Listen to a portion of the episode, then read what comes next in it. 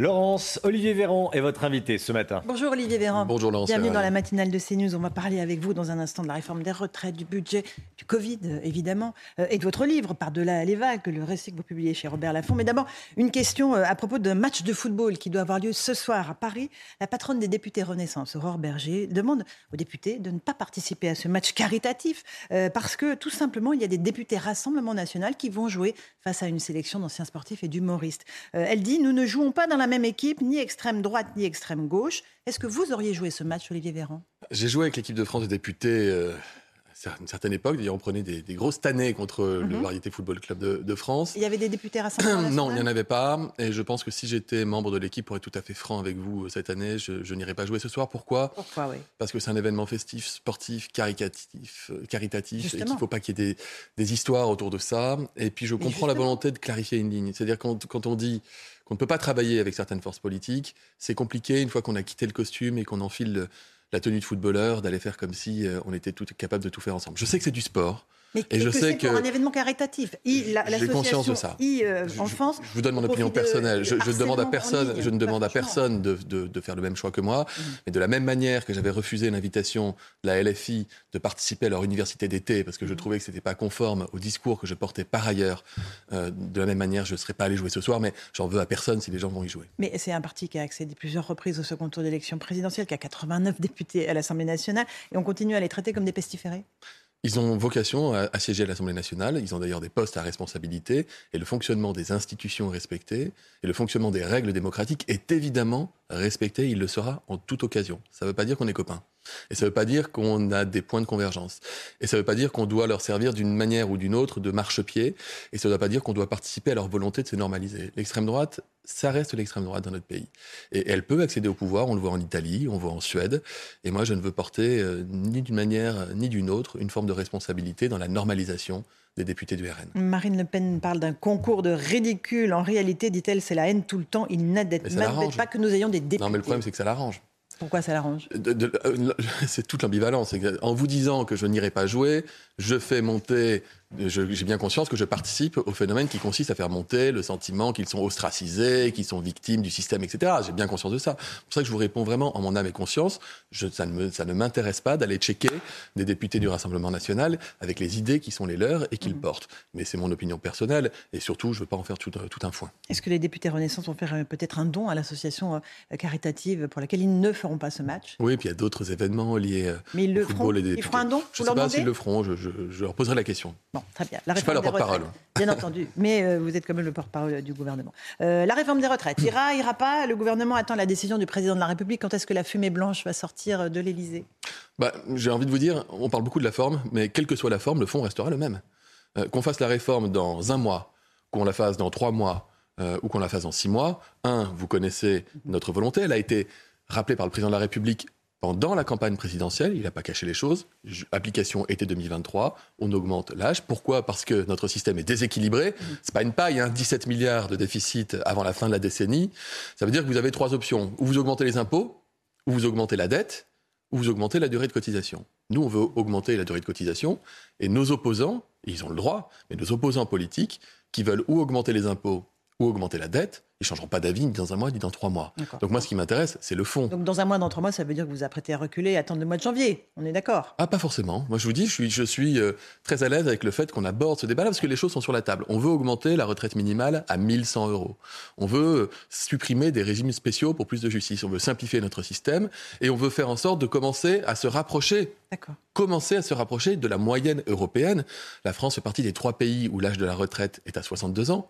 Mais tous nos voisins sont à 65, 66, 67 ans. Nous n'irons même pas jusque-là. Pourquoi attendre Le président, soi-disant, est aujourd'hui prêt au compromis. Donc attendre encore, ça fait des années qu'on consulte sur les retraites. Oui. Hein, Monsieur Delevoye, je crois, a été un peu chargé de ça. Ça fait des années qu'on consulte sur les retraites. J'ai parfaitement conscience que... Est-ce qu'il n'est pas temps d'agir J'ai parfaitement conscience que nos opposants politiques, qui aujourd'hui préfèrent augmenter les impôts, préféreront toujours augmenter les impôts dans un mois ou dans trois mois. Et quand on veut tuer son chien, on dit qu'il a la rage. Non, mais, je vous parle du gouvernement. Quand est-ce que, vous y allez Les choses ne sont pas arbitrées. Donc vous le savez, il y aura une réunion euh, ce soir avec le président de la République. Mois que ce n'est pas arbitré. D'ici la fin de la semaine, il y aura peut-être des, informations supplémentaires. Ce que, ce que je veux vous dire, c'est que la, forme n'impactera pas le fond. Et, et qu'on y aille dans un mois ou dans trois mois, c'est euh, cette réforme, elle est nécessaire et encore une fois, nous l'avons portée pendant la campagne. Vous irez comment euh, Parce que la forme, ça a quand même une importance. Un amendement euh, au projet de loi de finances de sécurité sociale. J'étais rapporteur du projet de loi de financement de la sécurité sociale comme député pendant mhm. plusieurs années.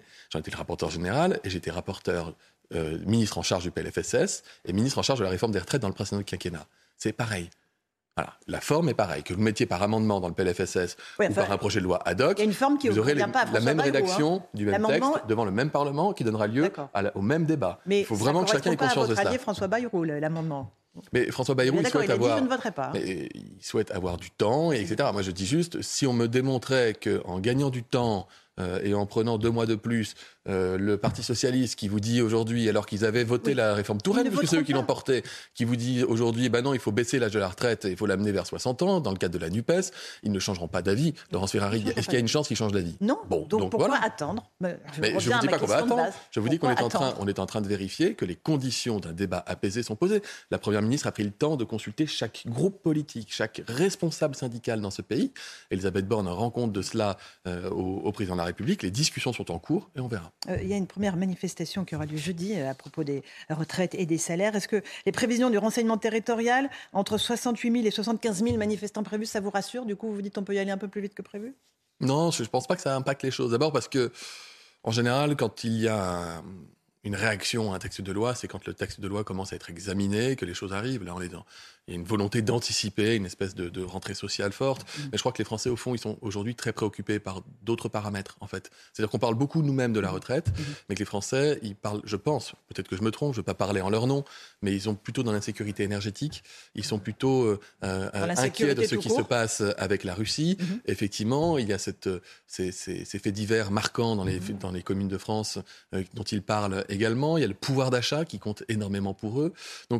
Voilà, je, crois que nous-mêmes avons tendance à, beaucoup focaliser sur une réforme, mais je, vous le dis parce que je vais beaucoup, j'irai dans la Sarthe euh, en sortant de votre plateau, j'irai rencontrer des Français, des salariés, j'irai parler de l'emploi des seniors.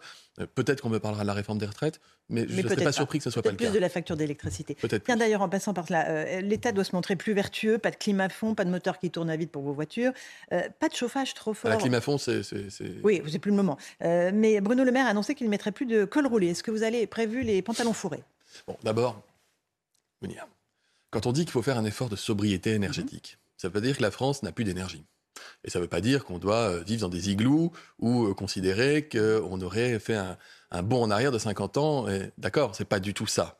Ce qu'on demande aux Français, c'est et d'ailleurs on, on, leur donnera, c'est la première ministre qui est en charge de cela, cette feuille de route, une liste de petits gestes qui peuvent, s'ils le souhaitent, et ce serait bien, il pourrait faire attention, qui réduirait de l'ordre de 10% leur facture d'énergie déjà, et qui réduirait la consommation énergétique, ce qui est bon pour l'hiver et ce qui est surtout bon pour la planète à long terme.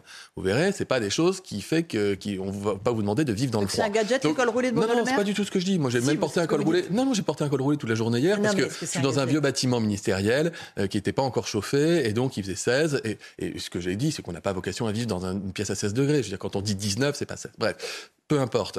Ce que je veux vous dire, c'est qu'il faut pas, il faut vraiment que chacun intègre qu'on n'est pas dans un retour en arrière, qu'on va pouvoir se chauffer, qu'on va pouvoir vivre le plus normalement possible, et qu'il y a des petits gestes qui suffisent pour qu'on arrive à vivre mieux et euh, à être économe pour la planète. Alors, un mot du Covid, euh, on l'a appris, 4300 lits supprimés en 2021 à l'hôpital, euh, selon le ministère de la Santé, notamment en raison d'un manque de personnel. Ce pas des lits supprimés.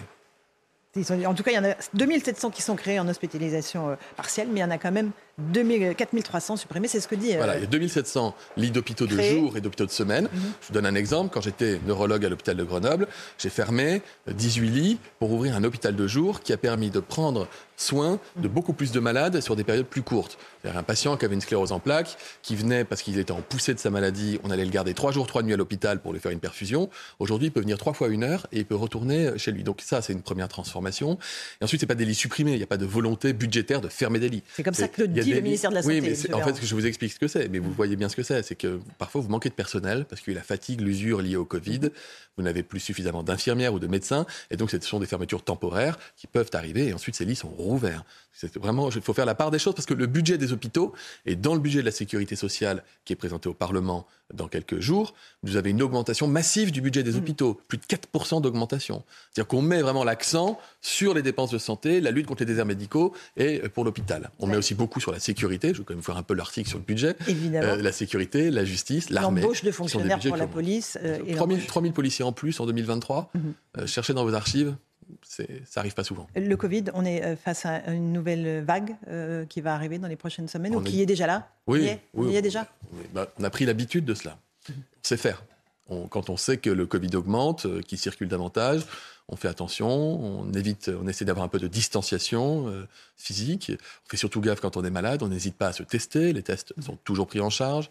Et quand on est malade, on prévient les autres, on s'isole. Et quand on est fragile, on n'hésite pas à se vacciner. Il y a à partir du 3 octobre une vaccination des plus fragiles qui peut être proposée. Dans votre livre Par-delà les vagues, c'est un récit donc euh, chez Robert Laffont, euh, vous vous dites que nous nous sommes trompés tout bonnement, notamment sur les masques. Vous présentez des excuses aux Français.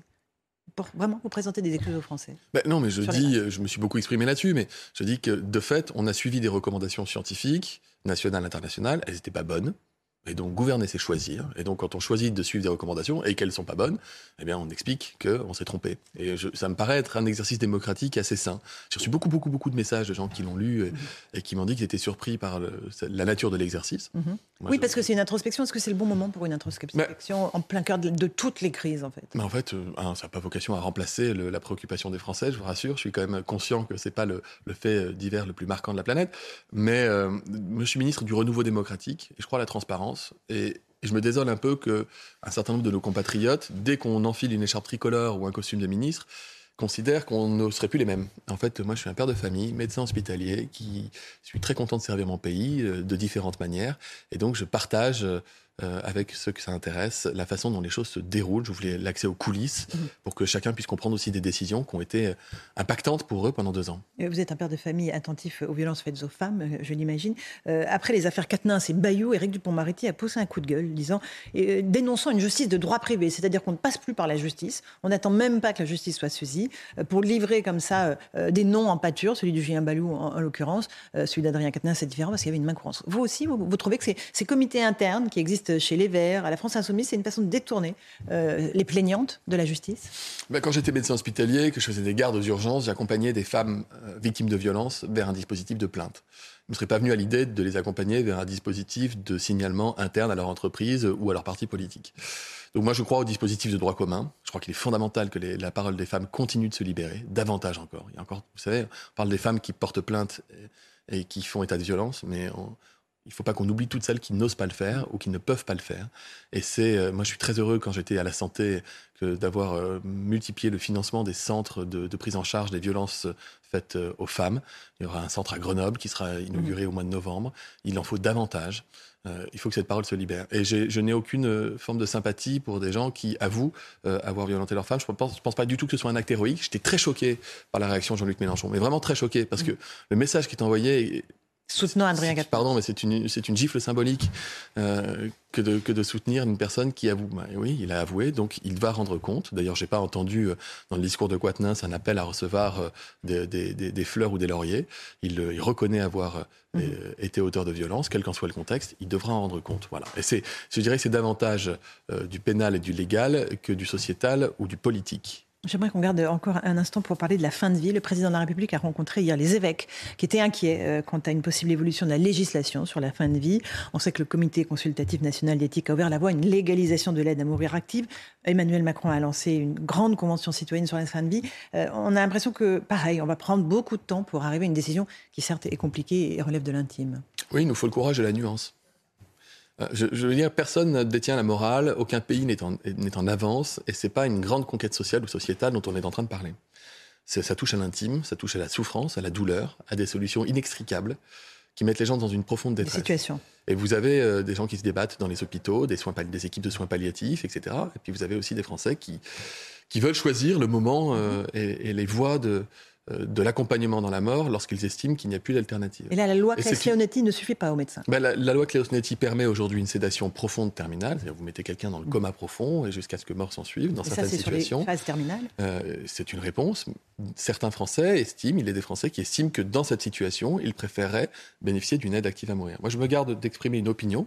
Vous y êtes favorable? Mais je n'exprimerai pas d'opinion parce que je vais à titre le, personnel. Emmanuel Macron y est favorable. Mais je vais, être, je, vais être, je vais être le garant des, des, des conditions d'impartialité, de la consultation citoyenne qui s'ouvre euh, et travailler avec des collègues ministres. Je travaille aussi avec Agnès Firmin-Baudot, qui est ministre déléguée à la Santé, pour que nous puissions, je dirais, poser les, termes d'un débat sociétal apaisé et qui puisse aboutir, probablement, peut-être, vers une loi en 2023. qui s'étendrait à l'aide active à mourir. Et se donner honnêtement six mois pour une convention citoyenne, euh, c'est pas du luxe. Ça prend du temps et c'est un bel exercice démocratique. Merci beaucoup Olivier Véran d'être venu ce matin dans la matinale de CNews pour évoquer tous ces sujets d'actualité. À vous Romain pour la suite de la matinale.